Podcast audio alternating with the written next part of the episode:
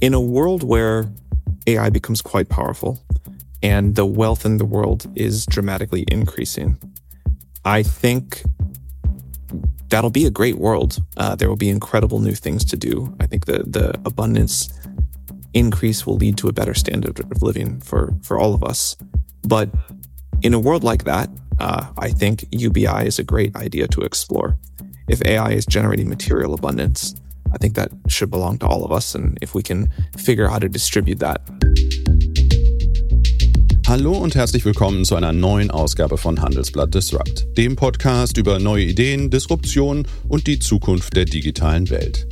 Mein Name ist Stefan Scheuer und ich begrüße Sie in Vertretung von unserem Chefredakteur Sebastian Mattes ganz herzlich aus San Francisco.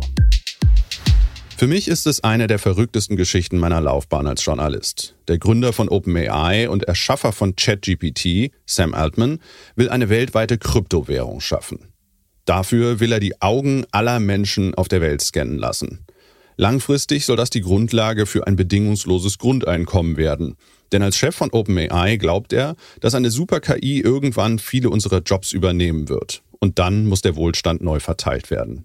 Damit nicht genug. Für das Projekt hat er den aus Bayern stammenden Physiker Alexander Blania als Partner gewonnen. Blania leitet die Firma hinter der WorldCoin genannten Digitalwährung. Der Augenscanner wurde in Erlangen entwickelt und wird auch in Deutschland produziert und heißt Orb.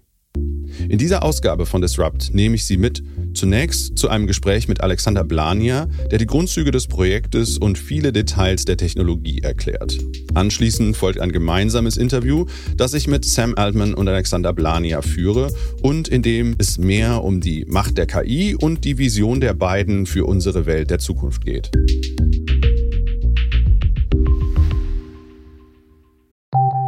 Nach einer kurzen Unterbrechung geht es gleich weiter. Bleiben Sie dran.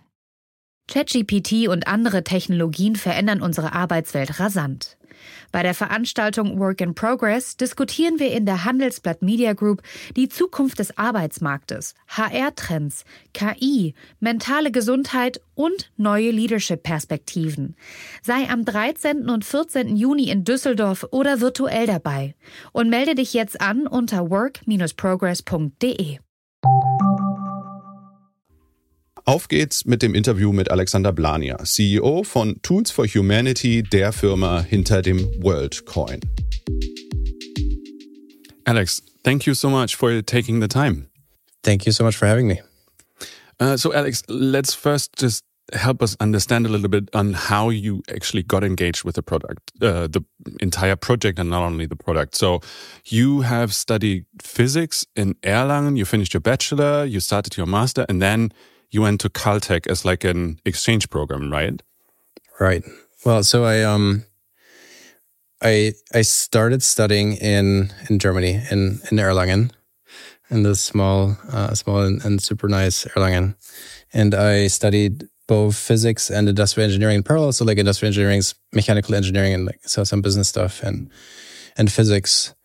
And then during my physics studies, I went deeper into theoretical physics and then within the theoretical physics, I got into essentially how to use deep learning, uh, so what people now call AI, uh, to predict uh, quantum systems. And I then did that research at the Max Planck Institute, also in Erlangen, uh, which I just got super lucky because the professor was incredible. And uh, then moved to Los Angeles to Caltech. And I actually was a fairly on track to do my PhD there um, in theoretical physics. Um, but then I got an email about WorldCoin from Sam, essentially, with a two page pitch of the project. And I drove to San Francisco and had an interview first with the other co founder for a couple of times. And then at some point uh, with Sam, Sam Altman, the, the, the, CEO of OpenAI, but back then uh, mostly known for Y Combinator. So this is the very compressed version. But this is a wild story. I mean, you've you've been studying physics, and within physics, um, using neural networks to determine quantum systems. Correct? So that's correct. This seems like a huge leap to start to I don't know roll out world currency. So why did you why did you join the project?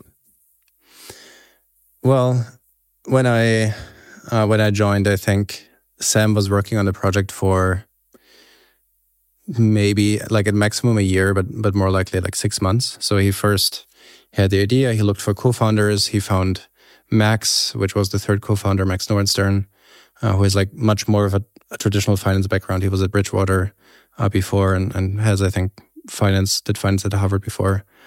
Um, and so the two of them started then working on the project and essentially wrote a very short white paper with a couple of ideas, uh, like essentially like three big ideas.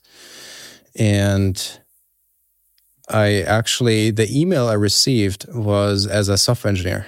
So they started they started sending many many emails to many many people I think, and I was just one of them because the IQIM at Caltech was or is known to be one of the best institutes in the United States for theoretical physics, and probably some of the AI people were aware of me uh, so I just somehow landed on that on that list and received that email, uh, and then started the interview process. It was really just like an interview process many times with Max, uh, and then Sam grilled me for thirty minutes uh, for the first time, and then I started diving deeper. I had many other things I, I could have been doing. I was thinking about going into quantum computing back then also. So like many, many things were in my mind. It was really not clear. And the idea sounded super crazy back then. It was super, super early. Uh, just a couple of crazy ideas. Uh, but then at some point I sat down with Sam and Max and told them, look, look like this is so early. You don't need a software engineer. Uh, if I join, I join as a co-founder and I just make sure that all the tech works and we, we figure out the technology and that is then what I uh, what I joined. I then brought on the founding team, which is actually a lot of people from uh, from also physics, uh, a couple of people from Erlangen as well, and we started working on it. Uh, and then after a year or so, I became the CEO. Uh, that was like the the short of it. I have to say that the entire idea still sounds wild today. Uh, maybe right. for our listeners, can you explain what is the core idea of of WorldCoin, World ID? Of course. So there is uh, there's a couple things together. I will quickly start about the motivation, like why did we actually start working on this, and then I will talk about much more what it actually is concretely today and what I think it will be in the future. So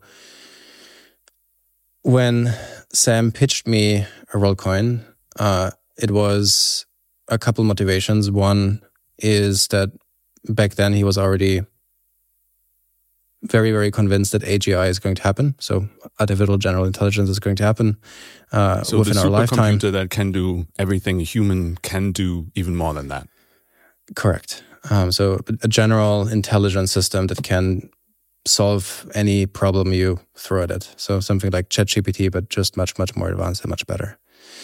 And uh, so this was three years ago, right? Like three years ago, I think now if you say the sentence in, in a large group of people, everyone will like react pretty calmly and it will not be a, a, a wild statement anymore. It, in fact, now is, I think, the normal debate that super intelligence is going to happen with our lifetime and if it disrupts all of our society. Um, but three years ago, it was very different. We are actually doing our talk virtually. You are based in Berlin. I'm sitting in San Francisco. We see each other virtually, but I cannot be 100% sure that it's actually you. You could be right. the product of an algorithm, right? So I need prove to know you're actually a human and not That's a right. robot. That is right. And I think that is that is the harder thing to imagine now because we, we have seen static image generation. We we did not see like video generation live. It's probably going to take another 12 months or 24 months, but uh, what is a very easy to understand example is Elon and what he's doing with Twitter, right? Is uh, unclear what his motivations actually are. Like if that is the only motivation, but at least he's stating publicly that, uh, look, bots on Twitter are such a big problem, and we cannot distinguish them anymore from human users, and this is problem is going to increase over the over the coming years, and so we just basically have to charge every user because that financial transaction, what it does, it just increases the barrier for uh, how it easy is how, how easy it is to deploy bots. Um, so, anyways, so essentially, um, UBI will be necessary uh, proving humanness on the internet will be necessary. This was like the AI part of the motivation. The other part of the motivation was that um, crypto is going to stay. It's it's there. Uh, three years ago, it uh, it was a very different. When we started the company, it was a very different a uh, moment in time. Back then, we were right after another crash, and everyone was just saying it's about Bitcoin and Ethereum, and nothing else will survive. But Sam's point back then was, look, um, the Facebook of crypto is probably not there yet. Meaning, in social media back then, you had a couple companies that tried social media, but no one really succeeded. Even though that I've been following this project for a while, I still find it absolutely crazy. So the first step is to say we're living in a world where I don't know if I communicate digitally that is actually human. So I actually need to prove to a system, a digital system first that I'm a human. Okay, this is already crazy. Right. So right. next step is you say in our lifetime, robots will be so capable that we don't have to work any longer. So we need to have something like a Grundeinkommen, universal basic income to organize our society. And then we're actually getting to the next crazy step. You say, in order to do that, we need to scan the eyes of every human being. This is mind boggling. So, why do you need to scan the eyes? Um, there are different ways, right? You could use a fingerprint. You could just use a web of trust. People who say, I can vouch that this is a human being. Um, I don't need to scan the eye. Help me understand the rationale between the eye scanning. Right. We, um, so the first year we essentially spent, um, just researching essentially that problem. It's like what, uh, what people in the space call it proof of personhood, but then another name general for computer science is Sybil resistance. So how do you make sure that uh, basically one user in a network can only do a certain action once versus like a thousand times like a bot would? And then if you look at it from from a high level, you have three big options to approach that problem. You have you can use government identity systems, which is um, KYC. You just use your passport and log in somewhere. Uh, the second thing is all different kinds of biometric ways, right? Um, face, fingerprint, uh, eye, uh, DNA, like all of those things would be possible. And the last thing is uh, what you just mentioned is trust networks, trust based networks. Um, and essentially, we just built prototypes for all three, and we actually went pretty deep um, for all three. And the thing is, with with government identity systems, the Euro will be pretty fine. Uh, I think broadly speaking, um, the United States probably as well, but there's just 50% for the world where this is not going to work because uh, the government identity system itself is just not capable um, to to solve these problems. So that's essentially why we walked away from this. We actually did not want to build a hardware device. We didn't even want to solve that problem specifically in the beginning. So KYC just fell through um, basic fundamentals. Uh, Web of Trust or kind of these trust based systems, um, in theory, sound great. There's just no working implementation of that on scale, uh, even in the large tech companies. So, for example, we we talked to the to people in the Facebook team, and and they actually tried to implement things like that with a lot a lot of user data they have, but even they could not really figure it out. Um, and it essentially it comes down to, without wanting to be too, too technical, you have to have a large number of trusted individuals that then can start verifying other people. So like, I know you, you know me, and so we can verify each other uh, that we're real, and then we can start verifying five other people. But that just is nothing uh, that has ever worked. And then also it has an inclusivity problem because that again might work in San Francisco, but then bootstrapping something like this in other parts of the world, Latin America, is going to be really, really hard. And so we went to uh, biometrics. And within biometrics, um, the first big thing is important to understand is all the things that you usually use. So, for example, your iPhone, uh, what that actually does is it just checks that you're the same person showing up again. So it does a one to one comparison. There's an embedding stored on your phone of how you look like. You try to log in again, and uh, then you can use your phone. And that is fairly easy to do because it's really hard for me to look exactly like you um, to solve this proof of personal problem. So essentially, everyone can prove to some network that they are in fact a unique human being, what we have to do is we have to compare one user against everyone else. So we have to do a one to n comparison. And that does not work with face because you just don't have enough information that you can um, take out of there. It does not work with fingerprint for the same reason. So essentially, you would just, uh, the system would collapse after tens of millions of people. You would not be able to distinguish people anymore. The only thing that actually works and this um, works at scale is at the iris, so the muscle of, of, of, of your eye. Uh, it has a lot of information in it. And so we realized that that's the only way to go. And then combine it with what is called zero knowledge proofs. Um, essentially, what that allows you to do is that you, as a user, you re- remain completely private. And the only thing that you actually re- release to the network is that you're unique. And neither us or anyone else will know anything more than that. And so that then kind of was the powerful starting point. It took us 12 months to get there. And then we raised the Series A from Andreessen Horowitz and then it actually became a company.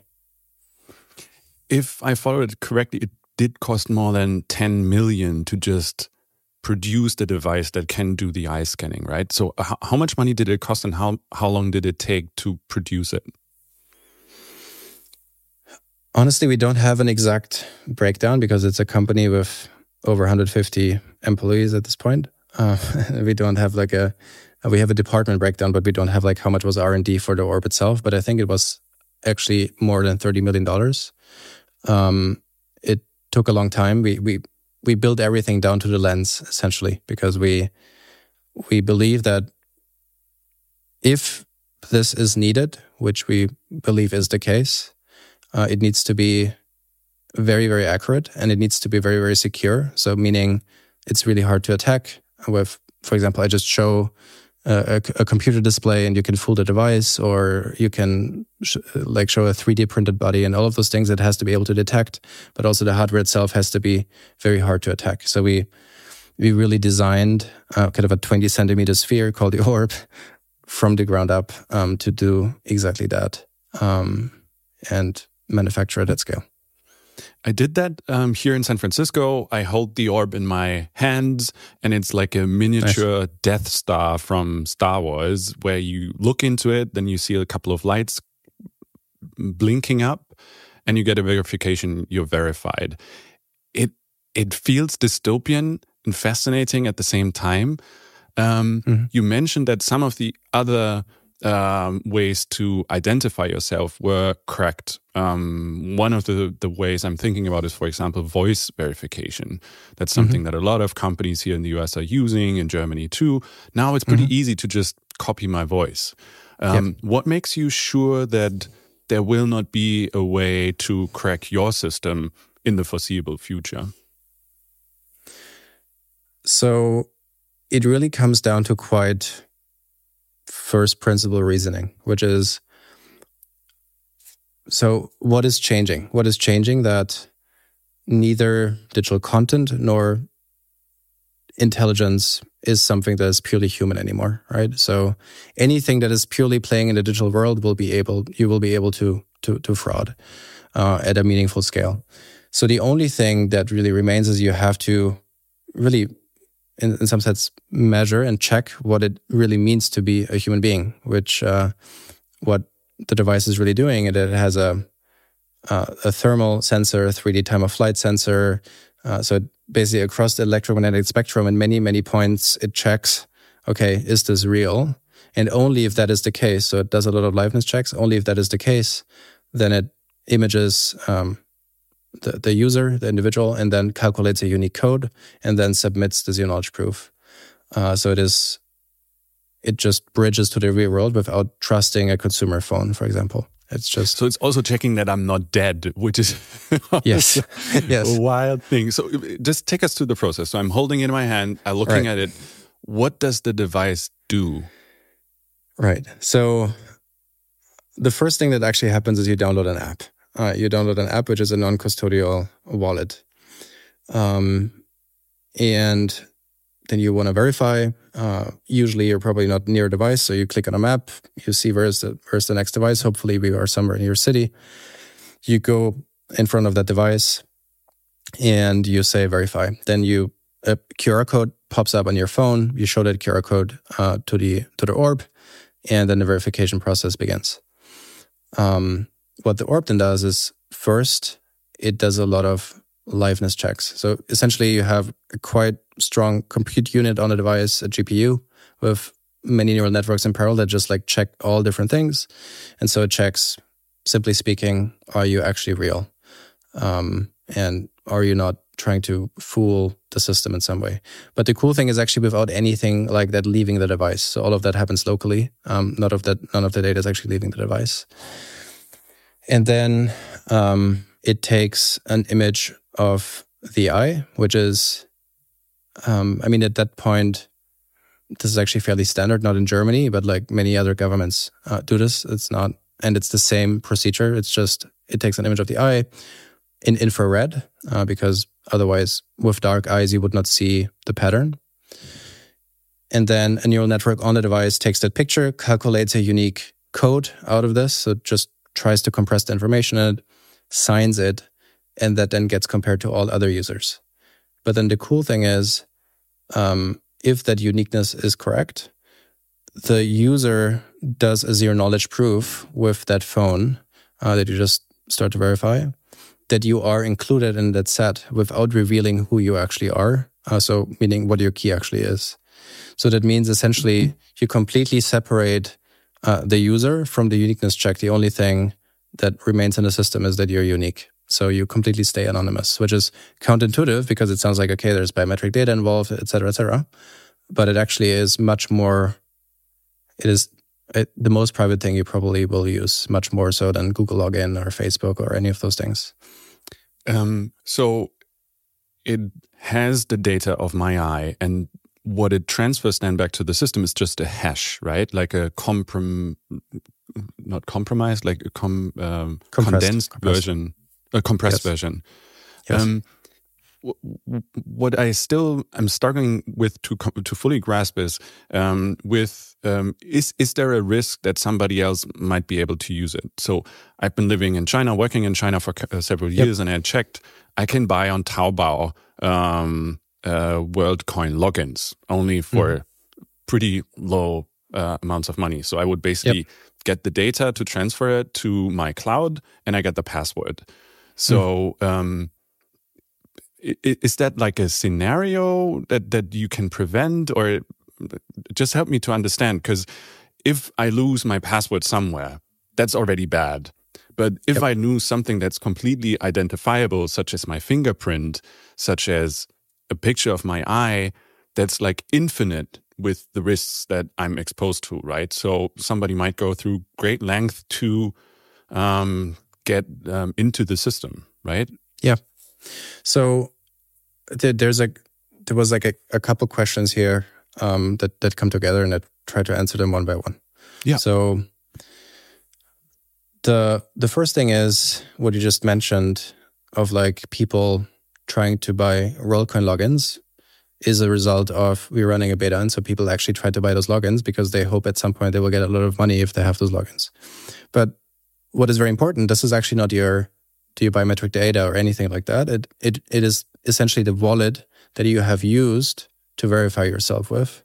So in some like simply speaking, you just give away a login. Uh, like simply speaking, an email address and a password is the equivalent of that.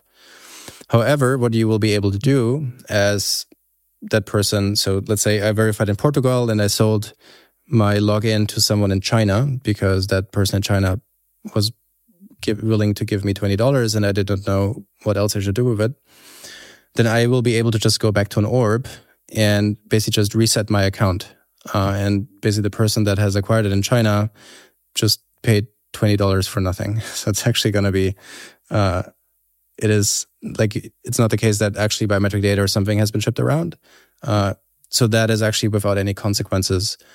The the only thing, the only concern that I think remains, and it would be real, but it would require for WorldCoin to be massively successful, is you can just how the system works is you can tell someone, okay, sign up again, and then you understand that that person has already signed up, right? You understand is that person a WorldCoin user, yes or no, And in some extreme scenarios where you have maybe like a government that absolutely does not want WorldCoin or it's illegal to use WorldCoin for some reason, maybe because it's North Korea or China or something like that.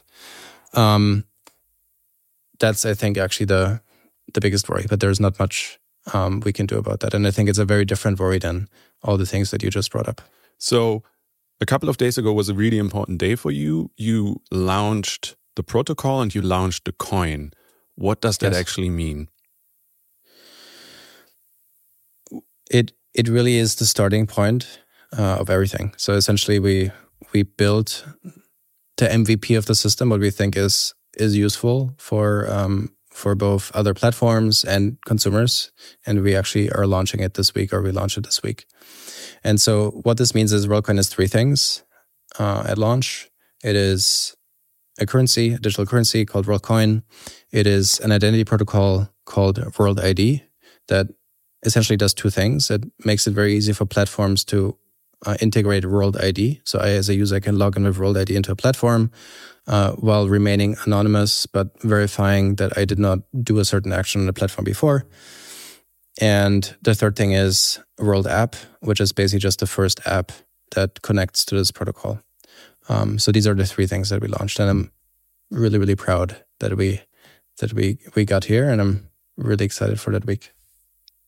You already mentioned that you have a small team, a core team of about 150 people, but you want to yep. roll it out globally, so you need people to actually use the orb. Um, maybe the first step, you're producing in Germany, right? Yes. And from Germany, you're shipping globally. Um, how many orbs do you have at the moment, and um, how many are you producing? Like, how many do you need? Right now, we have 250 live in the field that we used for this for this beta period. We have produced 2,000 of them uh, that we will kind of roll out in the coming months. Uh, the back of the envelope cal- cal- calculation is that we will need around 50,000 of them um, for the system to, to be at full scale uh, which is going to take a couple of years. But that's the that's the short of it. And yes, we manufacture in Germany. We, we did most of the hardware design and production in Germany. Okay, so it's not your employees that will travel the world, at least not on a massive scale. Um, you rather hire uh, or basically give the orb to people to do the scanning for you, right? And they get um, they get rewards for doing it, right? Yes, it's similar to Airbnb or or Uber, where you actually have a decentralized model, or like also those scooter companies, right? Lime or Tier, where uh, you have we right now we produce the orbs. At some point, there will be many more people producing those orbs. Uh, but then, for example, you can apply to operate one of those devices, and you get a reward with every sign up you make.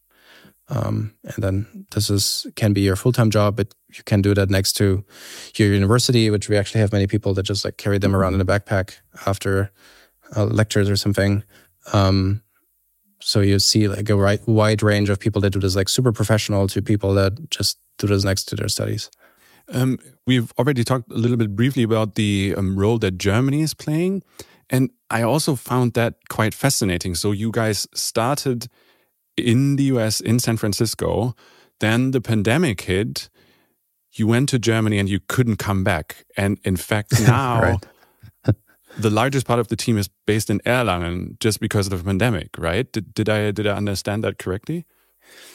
Uh, at this point, the largest team is not anymore in Erlangen. It is in in Berlin. Actually, we we like last year we opened up an office in Berlin, and right now I'm in Berlin. But yeah, how it happened, the story was was pretty crazy. We um we started working in a company in San Francisco right before COVID. And um, back then it was four people. We met at Sam's place once a week. Otherwise, we were just sitting in an apartment working. And uh, then I was flying to Germany to interview hardware companies that can help us with the development of everything. And on the flight, uh, Donald Trump announced that he's closing the border. So, and I just lost my student visa because I, I stopped my studies at Caltech. So I was sitting on the plane and knew I could not come back. And since I did my undergrad in Erlangen and had still had an apartment there, we, we essentially just landed in Erlangen. And then as the company started growing and the pandemic kept on going long and longer, we basically just flew everyone to Erlangen and we rented this huge office space in Erlangen and apartments and houses around it, and had people from uh, from MIT, from Stanford, from like from all of those like U.S. places. They flew to Erlangen and lived in Erlangen for like uh, two years essentially to build this company, which was a pretty surreal experience for everyone because all of those people came from like really large cities and we ended up not even in Erlangen itself, but in Tennenlohe, which is like even smaller uh, outside of Erlangen. So it was a pretty funny experience. Erlangen of all places. This is yes. It's only just one more wild twist in this entire story. Um, yes. So how how is the team distributed at the moment? So how many people are in San Francisco or in the US, and how many are in Berlin or Erlangen? So I mean, given the company grew very rapidly, mostly during COVID, um, it is fairly distributed because I think half of it moved, half of the people were kind of young and crazy enough to move somewhere during COVID and didn't have a family or something, could just do that, while the other half were sitting somewhere else in Europe or somewhere else in the United States. So we have a huge uh, remote part of the company. Um, and we come together in Berlin once a month, pretty much as the whole company. So like everyone is flying from all over the world, and we're gonna meet in Berlin. Um, so let's say 50% of the company is in office the majority of that is in Berlin. Maybe 20, 30% of that is in San Francisco. And the rest is remote uh, over both Germany and the US. So you have the team, you produce the orbs, you send the orbs around the world, and then people get a grant for scanning others. Um, this can open the risks for abuse, right? Um, there was, for example, the um, MIT Technology Review that talked to a couple of people in several different countries, such as Indonesia, Kenya, Sudan, where they claimed that people who were actually wanting the grant to scan others, they tricked some of those people into getting scanned by telling them wrongful stories if you scale with 150 people on like a global scale, how can you prevent those things from happening? As there is a financial incentive in scanning other people's eyeballs. Well, there, there's a couple of things here, right? So first, the um, the things you just mentioned. Obviously, this shouldn't be an excuse, um, but this was like when the company was pre Series A. It was like 12 people, and we tested prototypes during um, during uh, the pandemic. So obviously back then we didn't have, we could not even travel to many places. But actually, most of the signers back then were in Sweden and Norway. Uh, but there's fairly straightforward Q and A processes of uh, just like super strict quality controls that you do frequently, and you just fish the bad actors uh, fairly frequently. And of course, this is this will never be perfect, especially if you want to get to the billion people scale, as well as things go wrong with Airbnbs and things go wrong with Ubers at times. Uh, but of course, I think it it will be pretty stable and it will scale really quickly. Quickly, uh, that's the most important thing. And then the downside is also pretty minimal because if as a user, let's say, you did not understand entirely what happens to you in that moment. Um, let's like let's go to the worst case. You can always completely delete your sign up. You can uh, if you lost your account, you can just reclaim it. So essentially, you just there's no downside for you as a user in that sense. But it feels a little bit as if somebody would be stealing my passport, right? Because I can prove humanhood with it. I can link it with other services. That's like the longer term goal, right? Well, but you can reclaim it. I think the uh, the analogy is you actually it's also a terrible analogy because on your passport you you have your name and a lot of other information versus on that there's actually no information on it. So it's fully anonymous. It basically is one statement okay of this is a unique uh, human being and you can use that to verify on different online services. Um and let's say you have lost it somewhere and then someone uses that you can just go back and re-enroll and just basically deprecate that old login and get a new one. So it's not like it's just not at all like losing your passport. Mm -hmm. um, you're rolling it out globally, but even though the company is was founded here in the US in Silicon Valley, it's not available to the US, at least not the grants. Mm -hmm. Why? Well, in short, I think you're very aware of this, but in the United States, more than anywhere else, there's a lot of regulatory uncertainty right now. So you have like a, a huge tension within the country, even like what are the rules? What can you do? What what can you not do? Uh, which is very different in, in Europe and in Great Britain and in in many other places where you have pretty straightforward and easy to follow rules. So we just stay out of the United States and the protocol just stays out of the United States until that is resolved, which hopefully doesn't take that long anymore now. Here in the US, um, a couple of famous stories, also famous scandals, have shaped the perception of the, the crypto industry, mm-hmm. namely mm with Sam Bankman Fried and the collapse of FTX. He has also been an early investor in uh, in your project. Um, how did that impact you? Um, everything that happened um, in and around Sam Bankman Fried? Well, so him investing did not impact us at all in, in, that sense, right? Because it was a super small check, super early on, which I think he he pretty much invested in every crypto project because before no one knew he was a fraud and he was a pretty famous guy, and so like people were actually back then quite happy to have them on their cap table. Uh, of course, if I would go back, I would not do that. That's for sure. But he was not at all in a meaningful position. Had a very small check, like a small angel check, basically in the Series A. Um, how it impacted us, of course, is very meaningful because I think he uh, disrupted the trust in the entire industry, and of course, harmed a lot of people with that. Um, and that was very, very meaningful. Like the the whole sentiment around crypto it, we we now work on this since three years, and essentially we went like to two waves. And when we right when we started, everyone was like, "Okay, crypto, no one needs it. Like, what are you working on?" Um, no one wanted to invest. Then we had this like huge hype cycle where everyone was just talking about crypto, and it was like the the hot new thing. And then FTX collapsed, and no one wanted to talk about crypto anymore. And I think now we're swinging back again. So it's like it's it's a constant swing, which makes it obviously very hard um, to do many things like fundraising. But uh, I think that's how it impacted us.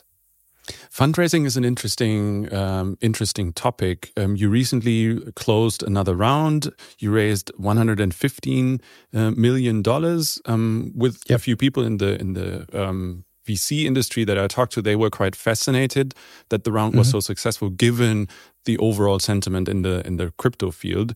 Yep. But if I got it correctly, it was a down run uh, regarding your valuation, right? Last year you stood at 3.2 billion.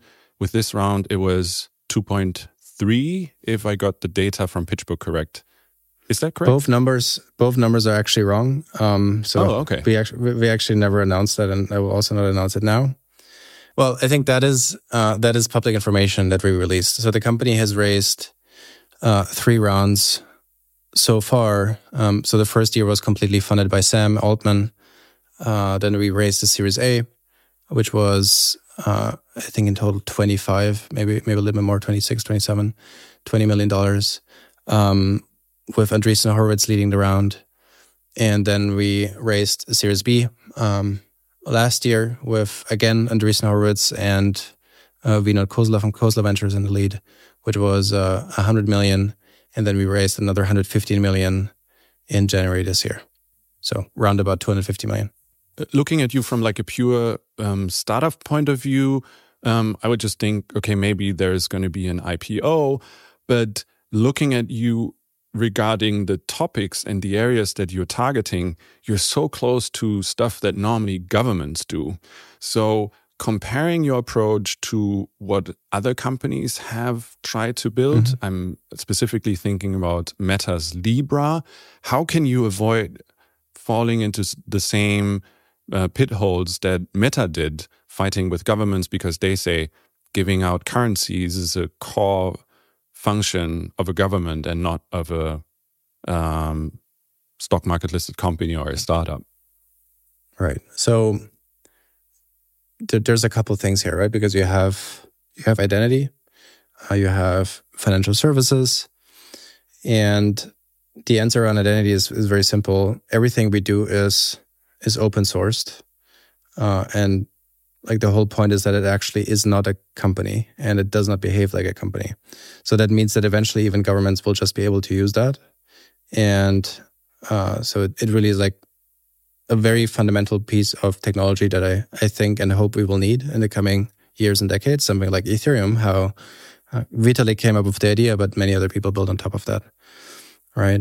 Um, to your comparison with Libra, it was a completely different beast, right? Because I think the Facebook had a very bad standing back then already for for a lot of different reasons, and they actually uh, have chosen a path that, in retrospect, they would have not chosen again in how to approach crypto, right? So I think the the much better question is: Is any crypto company that issues a token close to governments? And the obvious answer is no, it's not, right? Because uh, it is a digital currency. That is correct because it fulfills some of those uh, prongs that you would judge something from, but it actually fulfills a very different reason. What makes you so confident that there will not be big road bumps? Because, I mean, you're not only thinking about a currency, as you just pointed out to, you're also issuing something that's close to to a digital ID, right? And this mm -hmm. is mm-hmm. another core function of a government. Why shouldn't government step in and say you're not allowed to do that? Well, I did not say I do not worry about major roadblocks. We already have quite some major roadblocks behind us, and I'm sure we have many many other big ones ahead of us. Uh, and it's really hard for me to tell you what what, what this is going to be. I think um, the government ID related thing, uh, kind of analogy that you just brought up, I think does not really hold because we actually do not do what a government does. A government has a database of your name and your social security number and your your tax number and uh, your address and all those things. And and Worldcoin is the exact opposite of that. It actually is. It can come together. So I think, for example, what Europe is doing is is quite forward thinking. Europe has an, an identity passport uh, coming up and and and in development. And I think in the next three four years it's going to happen. And World ID would be something that is complementary to that. So it would just integrate there and it fulfills a different function. You will use it for different things. Uh, if you will actually need to, use a government ID, you will do that. So it is a very different, it's a very different beast. I don't know. Um, I, from my perspective, it's uh, it's very tricky because I can change my name, but I cannot change the way that my iris looks. So the kind of data you collect is quite sensitive. You pointed to the open source approach. Um, as mm. somebody who has uh, worked in North Korea and China, etc., I I was quite fascinated, but also scared to see that anybody could just download the GitHub code for the orb and reproduce maybe not the entire thing, but parts of it. So aren't you giving out something that can be very dangerous in the wrong hands? Well, we believe very much so because uh, it's going to be very, very important that everyone can verify what this technology does, especially if it becomes uh, somewhat meaningful in our daily lives. So uh, that is that is by far the highest priority. the The orb itself, it's open source, but actually the license is pretty strict um, to exclude all of those scenarios. So if you you can actually read the license, it excludes all kinds of uh, use cases that would go against uh, a human's dignity or, or uh, anything uh, in, in that regard. So yes, my, my short answer is definitely something like that should be open sourced. Alex, and I mean, you can buy you, you can you can yeah. buy iris scanners today, right? It's not it's not a weapon system. Um, it is a it is a very good biometric scanner, that's for sure. Uh, but it is transparency is more important than anything anything else here. So uh, it is a very very dangerous technology that can be used for all kinds of things, all kinds of great things and all kinds of, of bad things. Um, World ID is essentially built to to become a public utility at some point. Uh, that was the whole idea. It the misuse is very very limited. It's actually hard to think other use cases of for, for which you could use this technology. Okay that has been super super interesting. At this point thank you so much for your time. Of course. Thank you so much stefan. Nach einer kurzen unterbrechung geht es gleich weiter. Bleiben sie dran. Die deutsche wirtschaft steht vor neuen herausforderungen. Und sie möchten aktiv die zukunft mitgestalten dann sind Sie beim Handelsblatt CFO Summit 2024 genau richtig. Erleben Sie hochkarätige Speaker und CFOs renommierter Unternehmen wie Amazon, Google oder SAP. Seien Sie Teil dieses exklusiven Gipfeltreffens am 11. und 12. Juni in Düsseldorf. Mit dem Code Podcast sparen Sie bei der Anmeldung 15%. Alle weiteren Infos unter handelsblatt-cfo-summit.de.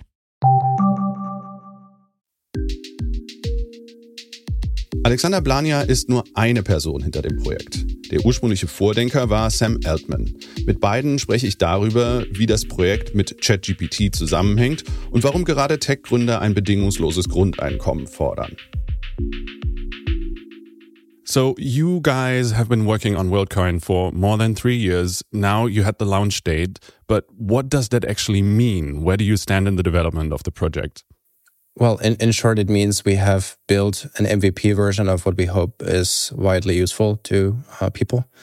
And what specifically that means is we have built three things. It is uh, uh, a, an identity protocol called World ID that lets you verify yourself anonymously on the internet. It is a digital currency called WorldCoin that launched on Monday. And it is a non-custodial wallet called World App, which really is just the first app that lets you log into the protocol. But what is so exciting about this is that we think it will grow very, very quickly and hopefully will get this technology into many more people's hands than crypto has done so far. Uh, Sam, do you want to add to that, or should I continue? he really nailed it. I don't know much to add. okay, uh, help me understand the the broad concept. You talk about building a new identity and financial framework, but what does that actually mean? I will try to condense it in the in the spirit of time, uh, since we don't have much here. But uh, essentially, one of the major problems across computer science, and I think the internet more broadly speaking, is the problem of Sybil resistance, or in crypto people call it proof of personhood. And why that is very important is just really simply speaking that you as a, a user of a network or the internet, you can prove to the internet that you're a unique human being. And something like this just does not exist right now. Um, and as trivial as it sounds, it really is the building block for a thousand different things because you can build identity on top of that, or you can align incentives around a certain goal. For example, to grow a network to all of humanity and make sure that every human being just has one uh, share in it. So this is a really, really hard problem. And we spend a lot of time and money into solving the problem with a hardware device we call the Orb. It's a 20 centimeter sphere that basically uses uh, biometrics and what is called zero knowledge proofs to issue those proof of personhoods to people, to really everyone. You just have to show up and 20 seconds later you have it. And then you can use it online and stay anonymous doing so. Why we think that part specifically matters is well, one, it already matters today. Many things in crypto depend on that. Many things across the internet actually would depend on that. Uh, but it will be increasingly important in a world in which um, digital content and intelligence will nothing pure be, be nothing purely human anymore, right? It, it will be really hard to judge on the internet what you actually interact with is humanly created. And originally, why we have built this is that we can launch a digital currency and give ownership in it to everyone and make sure that bad actors don't claim too much of that, simply speaking. And why that is so powerful and so important, we, we believe, is that it align, aligns incentives around the growth of the network, which is something we have never seen. In your founder's letter, you also pointed towards a potential path towards an AI funded universal basic income. Uh, maybe this question to Sam. Um, how do we get there and what does AI founded universal basic income mean in that context? Well, I think we're, we're still a very long way away um, from that. But in a world where AI becomes quite powerful and the wealth in the world is dramatically increasing, I think that'll be a great world. Uh, there will be incredible new things to do. I think the the abundance increase will lead to a better standard of living for for all of us. But in a world like that, uh, I think UBI is a great idea to explore. If AI is generating material abundance, I think that should belong to all of us. And if we can figure out how to distribute that well, I think it'll be sort of an inclusive prosperity boom where people will be able to sort of do whatever they want and have these amazing new tools and the wealth they need to create uh, and live the life they want. So I don't think that UBI is an entire solution, of course. Uh, I think there's a lot of other reasons to work and that people want to create uh, and add value back into sort of our, our shared society and get the fulfillment and enjoyment from, from doing so. But I do think work of the future will evolve and that as the social socioeconomic contract in the world evolves, UBI is, is a part of it that's worth studying. And an idea like this to do it globally, I think is quite intriguing. You are also the founder and the CEO of OpenAI. How are OpenAI and WorldCoin related? No, no official relationship, but I would say like part of the same spiritual mission or something. When I first looked into WorldCoin uh, last year, it was one of those fascinating ideas, also scary ideas. But at the time, this entire notion of proving personhood seemed odd. Now, especially because of OpenAI, it makes a lot of sense because I don't know that I'm talking to a human being, right. even now, um, us talking here. So is WorldCoin solving a problem that OpenAI created? Um, I don't view it that way, although I understand why you would say that. Uh, I sort of view all of these things as just like pushing towards the future. And there's going to be many elements of that altogether. And these are things that I think are independently important to the future, not sort of one solving a problem the other's created, but they do all, you know, they do all like fit some specific vision of the future. A question um, for you, Alex. Um, why do I need to scan the eyes? Because I find this incredibly scary um, because this is very sensitive data. I met your colleagues here in San Francisco. You explored many different ways of doing that. Why isn't there any other way to prove that I'm really a human being? First of all, we do not want to have your data. We don't want to do anything with your data. Essentially, we really just want to calculate locally on the device that we use for sign up. We want to calculate a uniqueness check essentially. And then we do all kinds of other things around that. So you actually stay completely anonymous. So that's the first piece.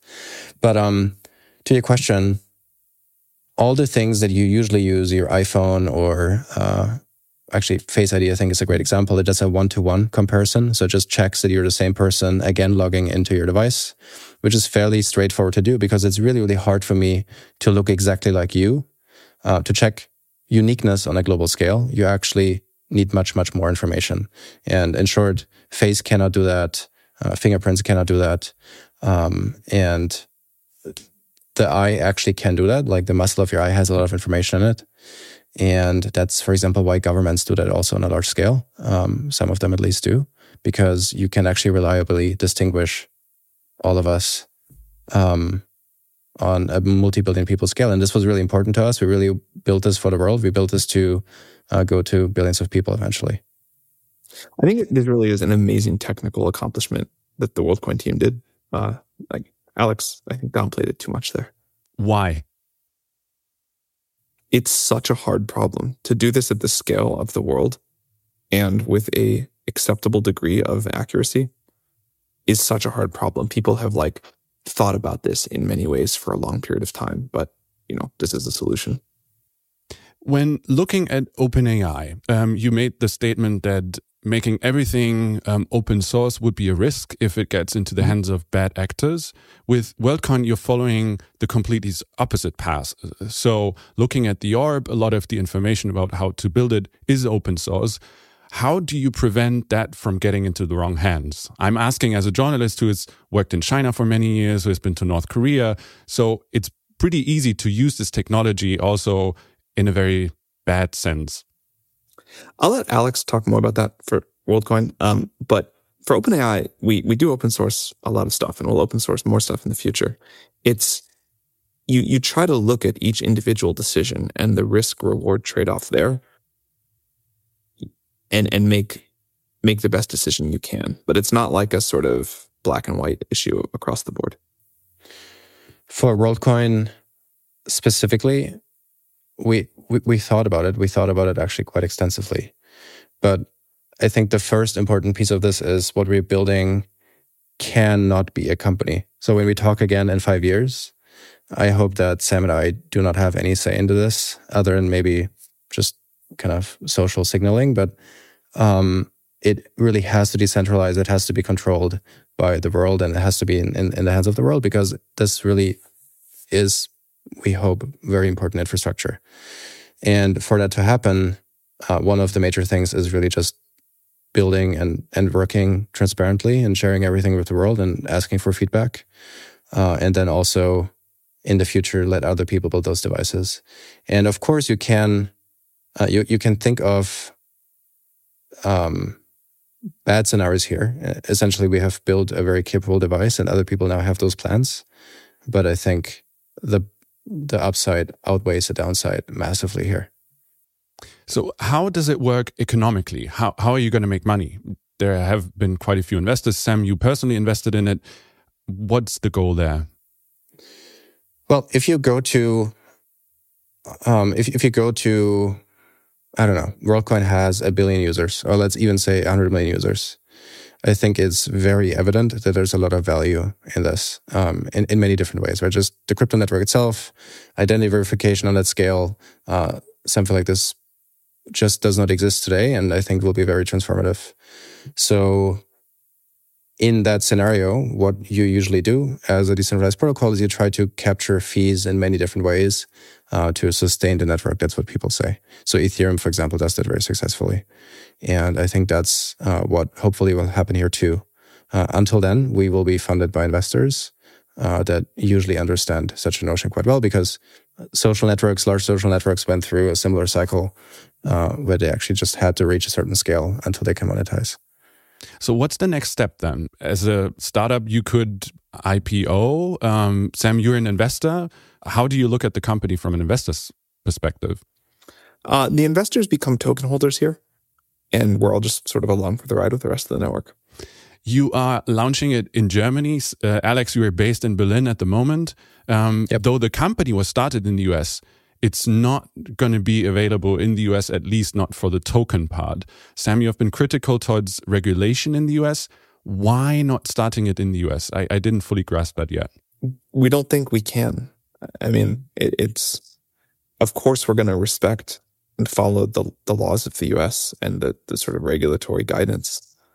And I think it's a shame, but given how we understand it, we can't, uh, we just can't do it you know, we, we, we hope it'll evolve over time. Do you think this is going to change in the foreseeable future or will it just not be available in the US? I hope, but that's a better question for the regulators. I don't know what they'll do. How do you convince people to actually now scan their eyes? I mean, you're globally scaling it up, and this is something that's very sensitive. So, how are you going to actually do it with just such a small team of 150 people? many people seem very excited to do it and some people won't. And that's of course fine too. But the, the sort of the cool thing about a network like this is the network can provide incentives. And, and so it's not like the 150 people at WorldCoin that have to go do this. It'll be all of the orb operators that will decide this is a, you know, a cool thing to go do you have been quite transparent when it comes to the orb and the technology. What I found surprising is that the nonprofit itself is located in the Cayman Islands that has a very lax privacy framework for companies operating there. Um, that's a question for the both of you, Sam and Alex. Why the Caymans and how do you build trust there? Well, I can give. So, first of all, we are actually data protection is done with Bavaria. So, we are actually enforced by the DPO in Bavaria, which I think is one of the strictest ones there is globally. And why Caymans? It really is uh, just the standard that people have chosen for large crypto projects. And the reason for that is actually that you can decentralize it and you can decentralize the governance. So I, I hope and I think this is something that will become much more normal globally at some point. But right now, what the Cayman allows you to do, it allows to give the governance over such an important project to its users. And that's what we really want to do quite quickly. That's the okay. As, as last question, um, that may be to you, Sam. A lot of people have tried to have those crypto projects, and most of them have failed on a on a global scale, at least of that size. What makes you confident that this one can actually succeed? Well, I would never say confident. You know, like with any with any project, you start and uh, you work really hard and you do the best you can. I feel very excited about the position the project is in and the incredible work the company has done. But there's a ton of work in front of us, and these things are impossible to predict in advance. Alex, Sam, that has been very interesting. Thank you so much. Thank you. Thank you. Und damit sind wir auch schon am Ende von Handelsblatt Disrupt. Wie immer freuen wir uns über Kommentare in der Handelsblatt Disrupt LinkedIn-Gruppe. Sie können mir natürlich auch eine E-Mail schicken. Details finden Sie in den Show Notes. Dank an dieser Stelle auch für die Unterstützung von Regina Körner und Migo Fecke von Professional Podcast, dem Dienstleister für Strategieberatung und Podcastproduktion. Und ganz zum Schluss bleibt mir noch zu erwähnen, dass wir ein besonderes Sommerangebot für Sie haben. Statt vier Wochen können Sie jetzt sechs Wochen lang das digitale Handelsblatt für nur einen Euro lesen. Unter allen Handelsblatt Probeabonnentinnen und Abonnenten verlosen wir außerdem zehn Amazon-Gutscheine im Wert von je 500 Euro. Besuchen Sie doch dazu die Internetseite www.handelsblatt.com slash sommer-special und werden Sie Teil unserer großen Handelsblatt-Community. Wir freuen uns auf Sie und melden uns nächste Woche Freitag wieder. Bis dahin wünsche ich Ihnen schöne Sommertage und eine informative Zeit. Ihr Stefan Scheuer.